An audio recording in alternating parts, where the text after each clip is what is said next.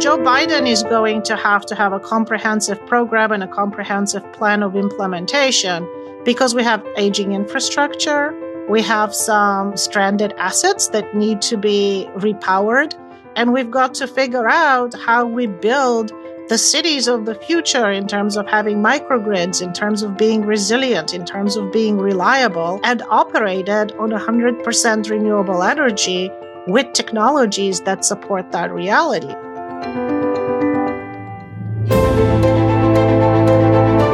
Welcome to Let's Talk Change. Human history is a long series of adaptations to disruptive change. The impact of innovation and scalability of today's technologies is powerful. They either deteriorate or improve living conditions on Earth.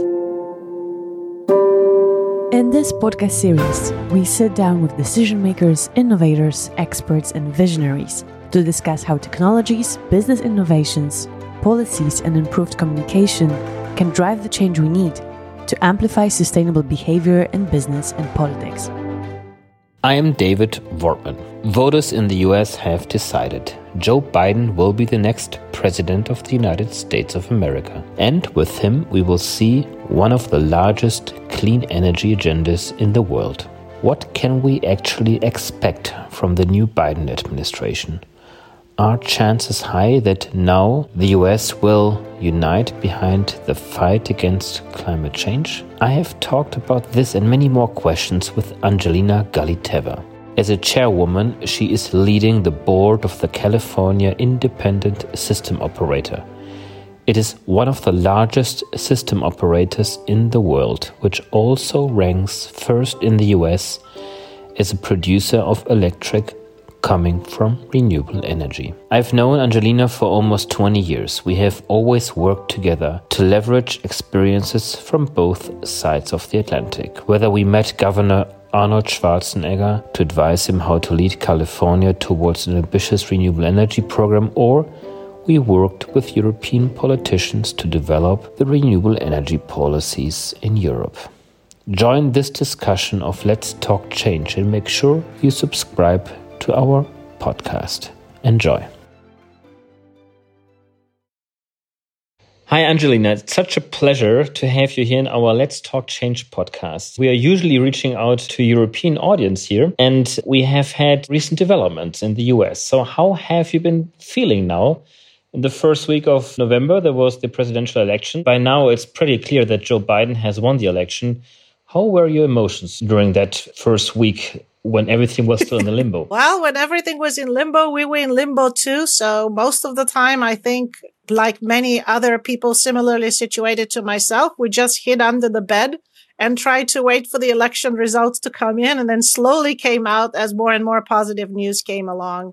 And it's been a relief. It's been great. We're hoping to have much more clarity in where the energy policy is going, specifically with respect to decarbonization and the green agenda and having a focus on science and progress and technology and infrastructure, which we all believe, and especially myself as well, is going to be very positive and in line with the European direction as well. So it's nice to be realigned in a positive energy system and future because all of us live on this planet and we need to tackle the problem together. Yeah, that's so great that the US seems to join the game now. You just mentioned the European Green New Deal, where Europe has promised to become carbon neutral until 2050. China has also announced to be carbon neutral until 2060. And now Joe Biden went out there and promised to do a $2 trillion investments in clean energy and jobs, right? Correct. He wants to turn the US carbon neutral until 2050 tell us more about the program, about what he uh, plans to do. Well, hopefully, with the focus on being carbon neutral by 2050, it will mirror closely to what California is doing as well, because California has also committed, one of the first states actually, to commit to being carbon neutral and 100% renewable energy for all sectors by 2050. So we've been working on that and putting plans together to ensure that we can have the transition in terms of technology, policy, and finance. So Joe Biden is going to have to have a comprehensive program and a comprehensive plan of implementation because we have aging infrastructure. We have some stranded assets that need to be repowered. And we've got mm-hmm. to figure out how we build the cities of the future in terms of having microgrids, in terms of being resilient, in terms of being reliable and operated on 100% renewable energy with technologies that support that reality. So the building sector, the transportation sector, the fuel sector and industry has to have intricate and very detailed plans of how they're going to ensure that that transition happens in the most optimized fashion in the most efficient fashion and, and accelerate it so that it becomes a reality faster rather than later. And we take away the argument that this is too expensive, right?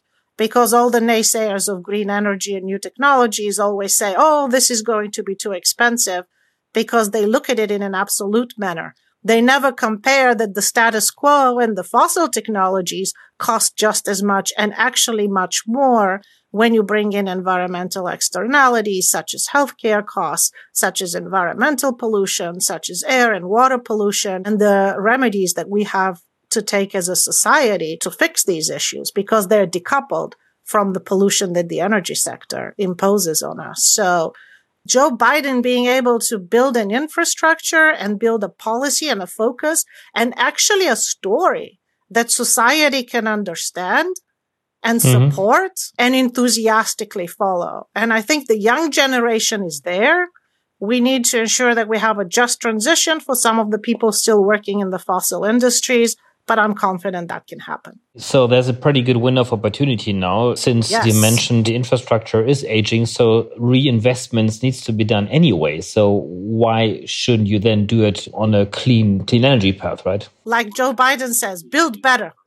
yes. So but people are still wondering over here. I mean, this is a very bold program. As we mentioned, $2 trillion investments. He wants to end every fossil fuel subsidies. He wants to ban new oil and gas permits on public public land, right? But mm-hmm. I think the questions we have over here in Europe is that the president at the end of the day cannot push everything through as well, right? He needs to have some majority in the Senate, some majority in the House of Representatives.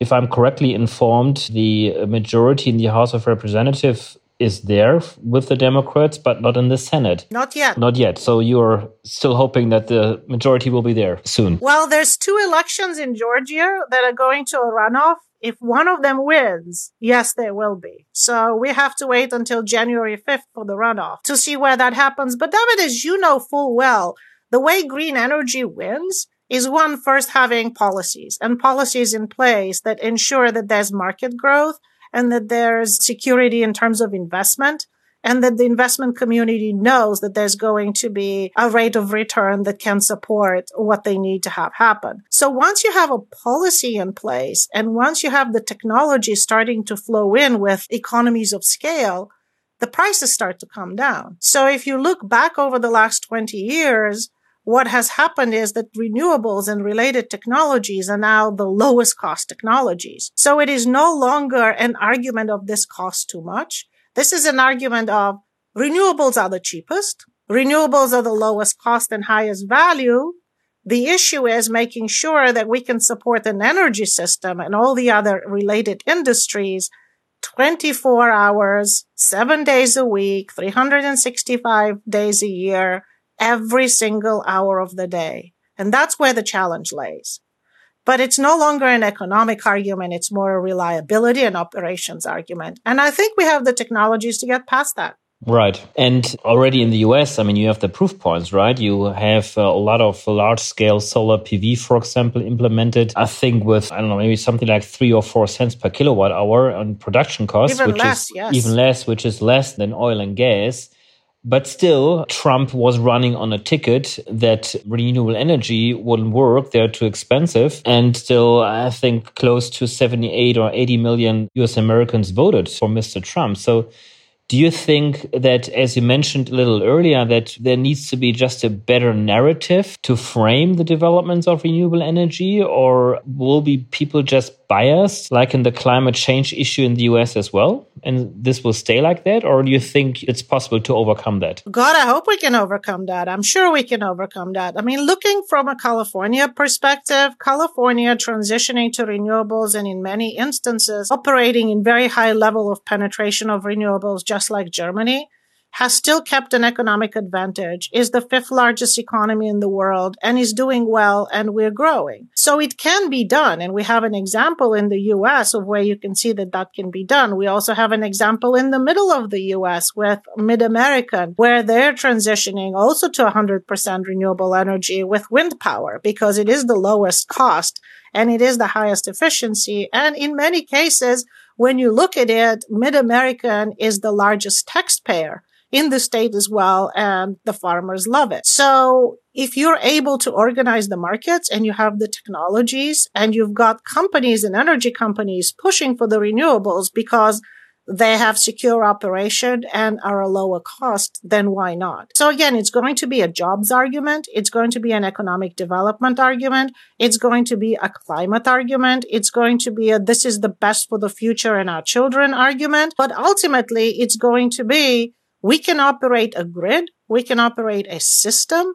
We can operate a transportation infrastructure based on a decarbonized energy system. And I think yeah. that story is going to be something that people start buying in. And especially if you take the fear away. Oh, well, what are the miners going to do? Compared to workers in the solar sector and compared to workers in the clean energy sector, there are much fewer miners left. And I will tell you that nine out of 10 and maybe even 10 out of 10 miners just want a good job. They don't necessarily want to be on the ground digging. They want to have a good job that pays them well in an industry that creates energy or creates a benefit for society. So giving a path for the just transition of the workers in the fossil industries, whether it's gas, whether it's coal, or whether it's even internal combustion engines is going to be very important. And I think we have examples that we can point to in Europe, but also in California. The largest employer in California is Tesla,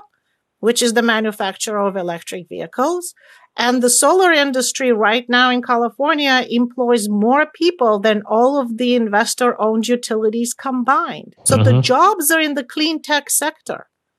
And it's a technology driven industry, as you well know which of course then allows for manufacturing to start becoming an argument as well, because the US can become a hub for manufacturing the green technologies of the future. But still, there seems to be a division running through the US, right? At least on the climate issue. Is this something you think you will overcome as well, or that the minds are cooling down now after four years of uh, Trumpism and people will start to look at the science and the facts again? And that at the end of the first Biden administration, we will maybe have more unity around the topic of climate issue and for the energy transition? I think over time, all of us around the globe have started to feel climate. It's not longer believing whether climate change is happening. It's witnessing that it is happening.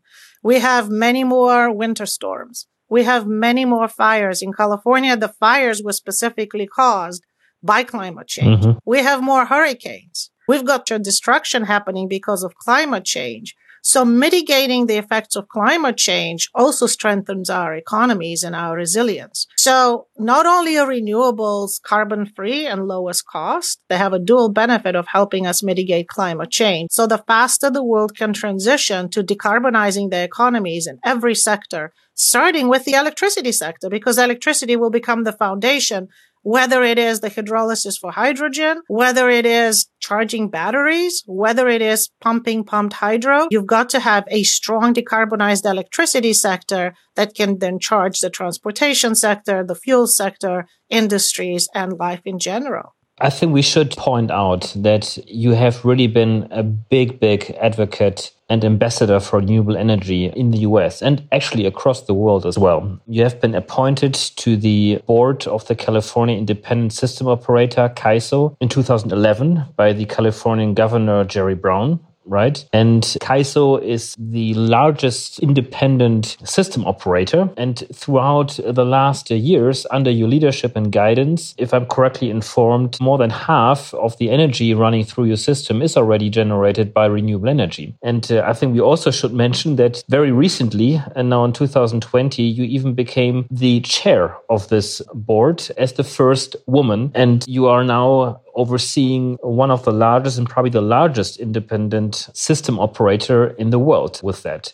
So, what kind of responsibility you feel here, and what are the next milestones? What do you need to get to possibly 100% renewable energy within your area of responsibility? This is very exciting, and then having been a part of the CAISO now since 2011, appointed by Governor Brown, and now reappointed being elected to the board, basically shows that we've been on the right path, and we've become a beacon in terms of integrating renewables safely and reliably and becoming an educator for other grid operators to come and receive training from the CAISO on how they can integrate renewable. And it becomes very positive as an example for people to turn around and say, well, if they can do it, we can do it too. And it can be done reliably. Actually, systems that rely on renewables have become more secure and they are more resilient in many ways as well because a centralized power station, such as our nuclear power station, going off with 2000 megawatts in a very constrained area causes many more reliability issues than small scattered distributed systems around the world or around the state not operating at the same time. So having a more distributed and a diversified system also makes a more resilient system. And another one of the initiatives that we have undertaken in terms of the greater West because the Western United States are not as integrated. There were 39 separate balancing authorities is the ISO launching the energy imbalance market that has also driven uh, the decarbonization of the greater West. With more renewables coming online westwide, it has become clear that coal-fired power plants are not as efficient and many of them are being closed down. And also many states, now a total of 17 states in the United States have embraced the 100% renewable goal. And we believe that that was a result of California's bold leadership. So not only are we leading in the United States, where now over 30% of the US population lives in areas committed to 100% renewable energy. But we're also giving confidence to the rest of the world that indeed this can be done and a system can be operated. And we should all transition in that direction because it's the most cost effective solution for all of us. But as you well know, it is driven by policy.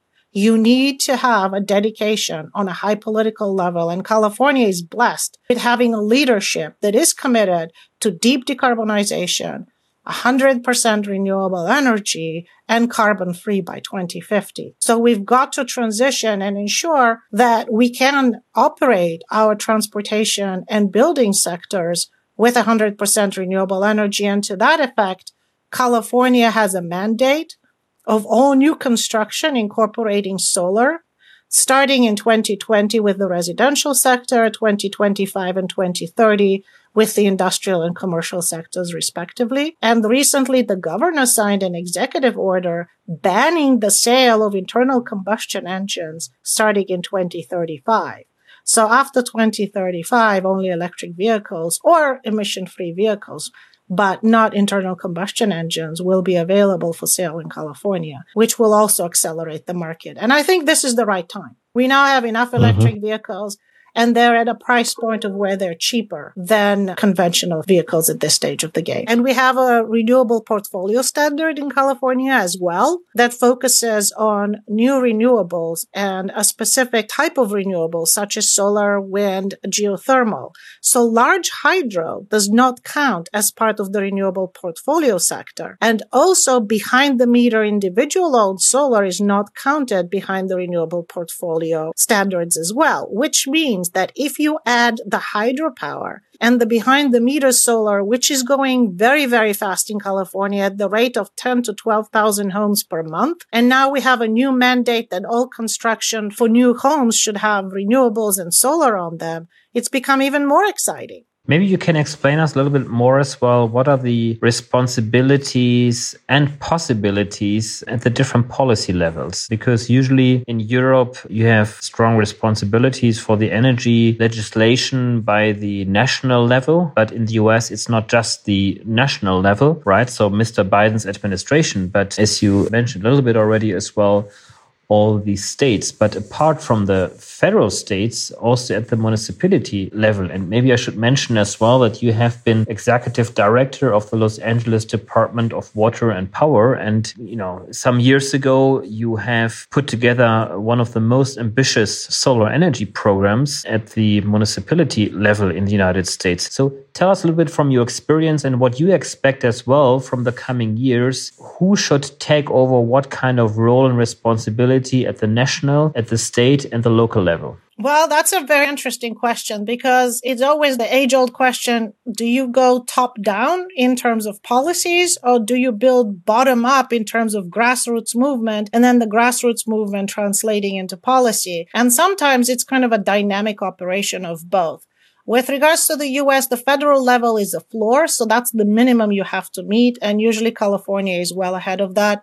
And states can go further than what the federal minimum is, as we have in terms of transportation and in terms of renewable energy. So California is saying that they're going to ban uh, combustion engines or having higher standards for operation of vehicles has always been the case, even though the Trump administration tried to challenge that authority of the state and tried to pull us back in terms of rewinding our clean transportation goals. And we're actually in a fight with them for that, which was very interesting. But you can have states that can have bolder and more aggressive goals, and you can have municipalities and regions that can have bolder and more aggressive roles. And it can be top down, like the state of California is saying, we're going to decarbonize, but it can also be bottom up where community choice aggregators have sprung out throughout the state based on communities and cities and municipalities saying that they want to transition to 100% faster or have cleaner technology integration faster than what the state mandates. So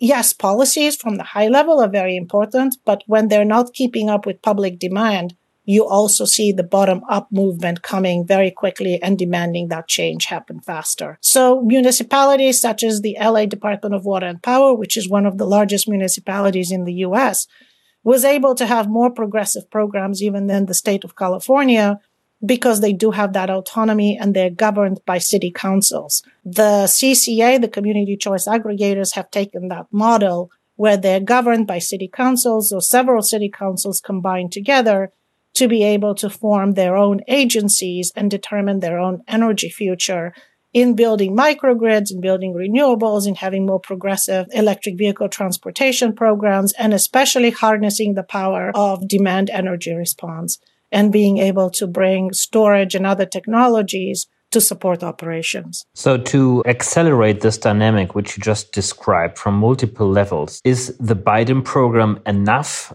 Or do we need some more, let's say, external events like another hurricane or another fire across California? Or something like that so that people wake up and really understand the connection here between climate change and a clean energy development? Or do you think that we are now on the right path with this new Biden administration? I think we're definitely on the right path. We don't have the detailed plans in place. You do need to have details and implementation plan. The devil is always in the detail. So taking that big picture and that wishful and kind of very progressive thinking and translating it into an action plan that you can implement on the ground on the distribution level and on the transmission level is going to be very important. So we've got the direction. We've got the commitment. Now making sure that we translate it in the right way. And we have a set of regulatory reforms that push technological development without picking technological winners but making sure that it's done on capabilities is very important. Also, looking through existing legislation, looking through existing structures in terms of energy agencies, in terms of cities, in terms of regions and being able to coordinate all of those initiatives is very important. Sometimes aligning incentives and the programs that you're trying to implement is also important. So I think basically a review of all of our regulatory structures, and of how our agencies are set up to be able to implement the new future is going to be very important. Because traditionally, as you know, the transportation sector and the building sector haven't been a part of the energy sector necessarily, right?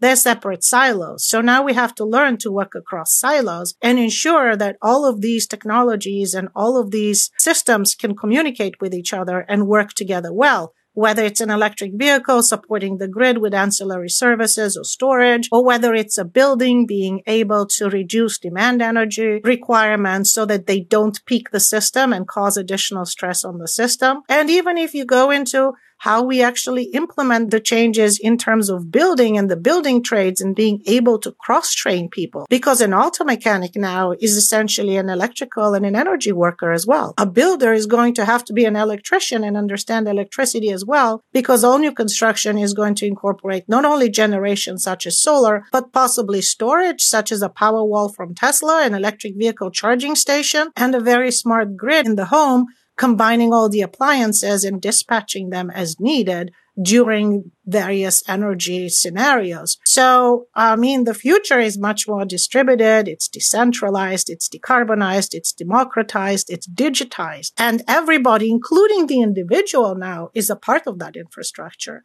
because until recently it was basically a one directional grid. We send you the energy. We tell you what the kilowatt hour cost is and you as the ratepayer pays it. Well, we are no longer just ratepayers. We're also customers because we want programs that the utilities can provide, but we are also evolving, we as each individual mm-hmm. into prosumers because we're also producing energy as well as consuming it and able to monetize not only our home as an asset, but the energy technologies that we decide to introduce into the grid to provide services, whether it's through aggregation or through something else. So customers are becoming much more engaged in making sure that, hey, if I'm investing in a solar system and I've got storage and I've got a vehicle, how can I dispatch all of these technologies to be able to support an infrastructure that can benefit from my investments and I can be paid for providing those services? So it has become a very complicated scheme, but a very interesting one and a very positive one.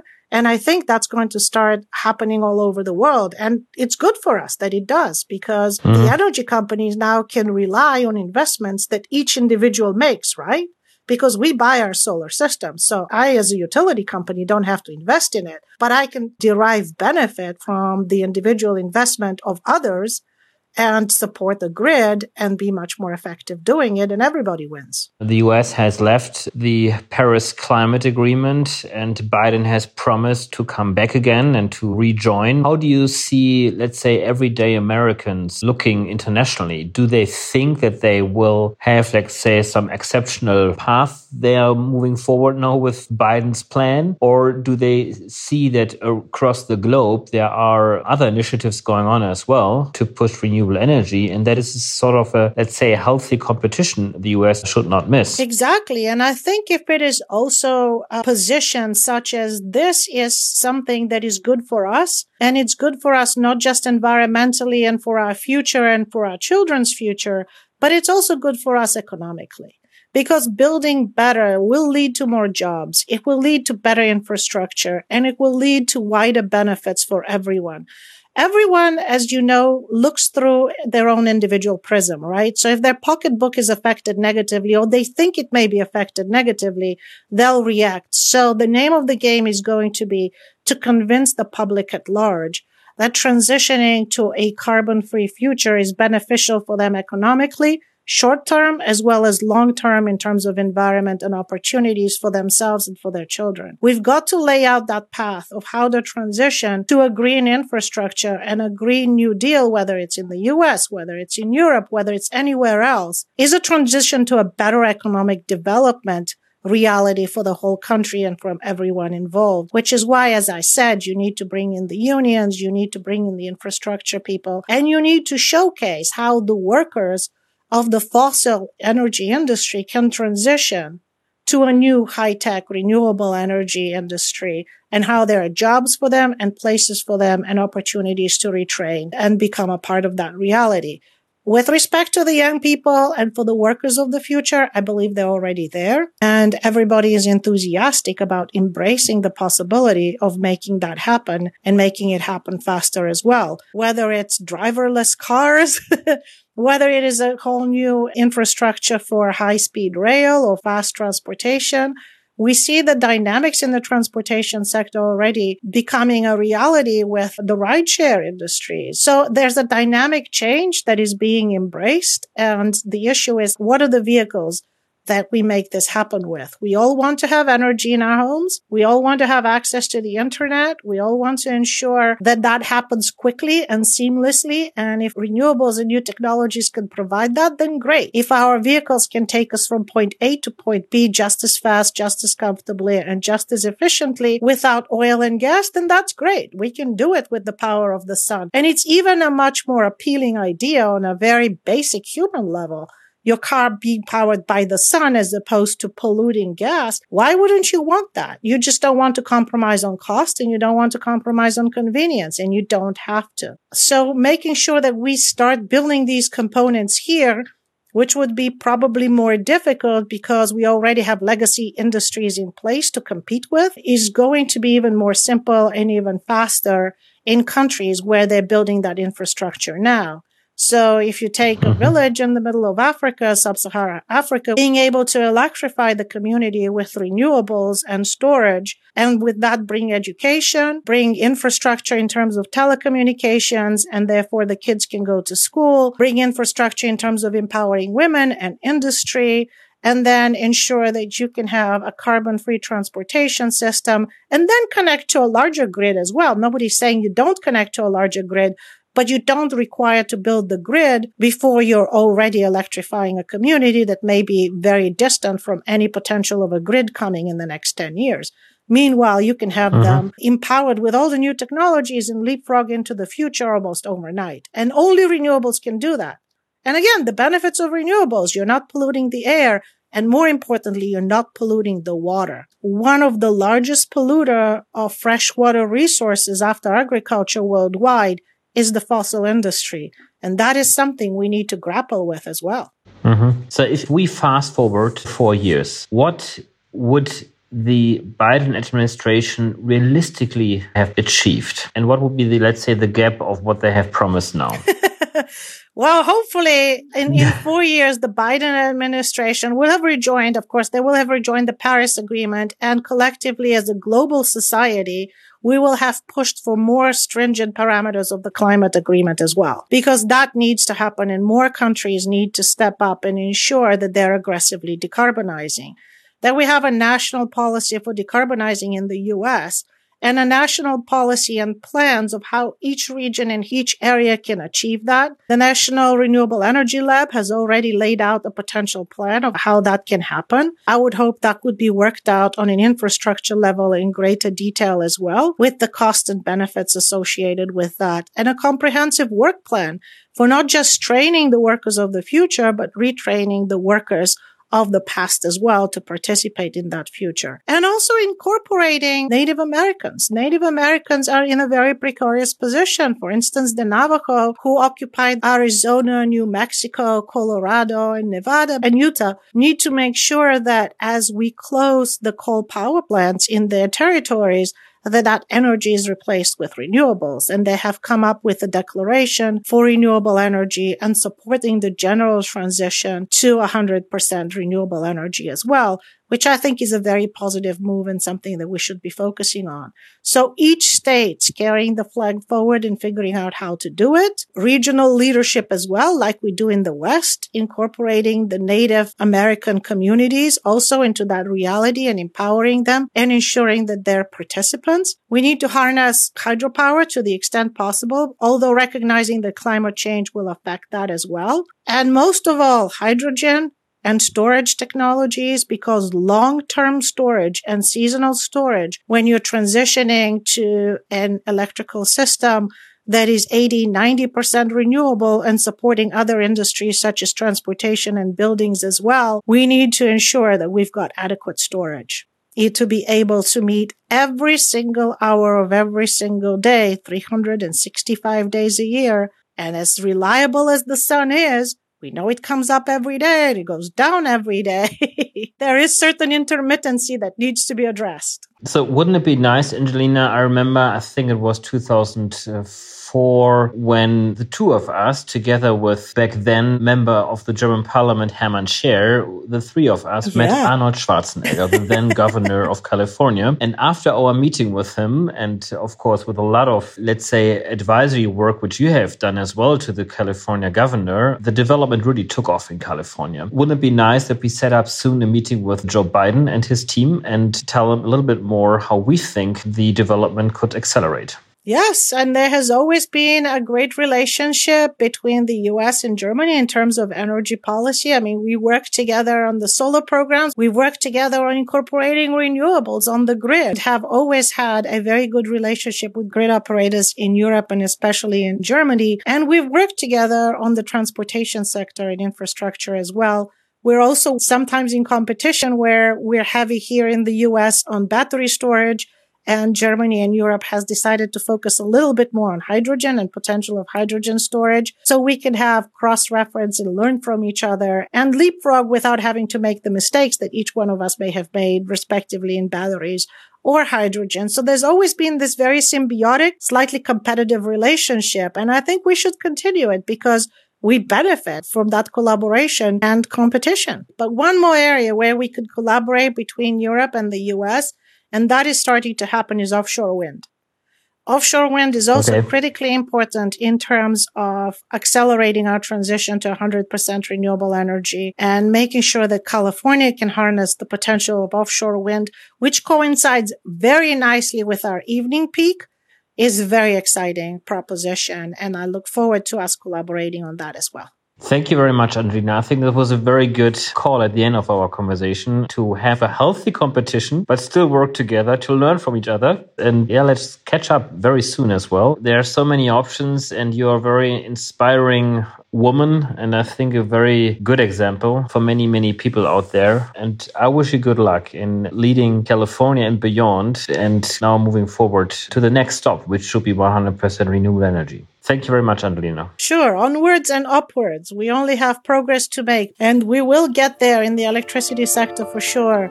Let's decarbonize the other ones as well, and let's work together to make it happen faster. So thank you. All right. Thank you, Angelina. Take care. Bye bye, David. Bye.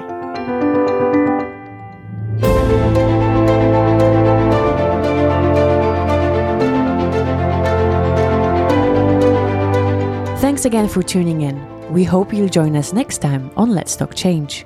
We are proud to be powered by DWR Eco, an international cleantech consultancy for business strategies, communications, and public affairs.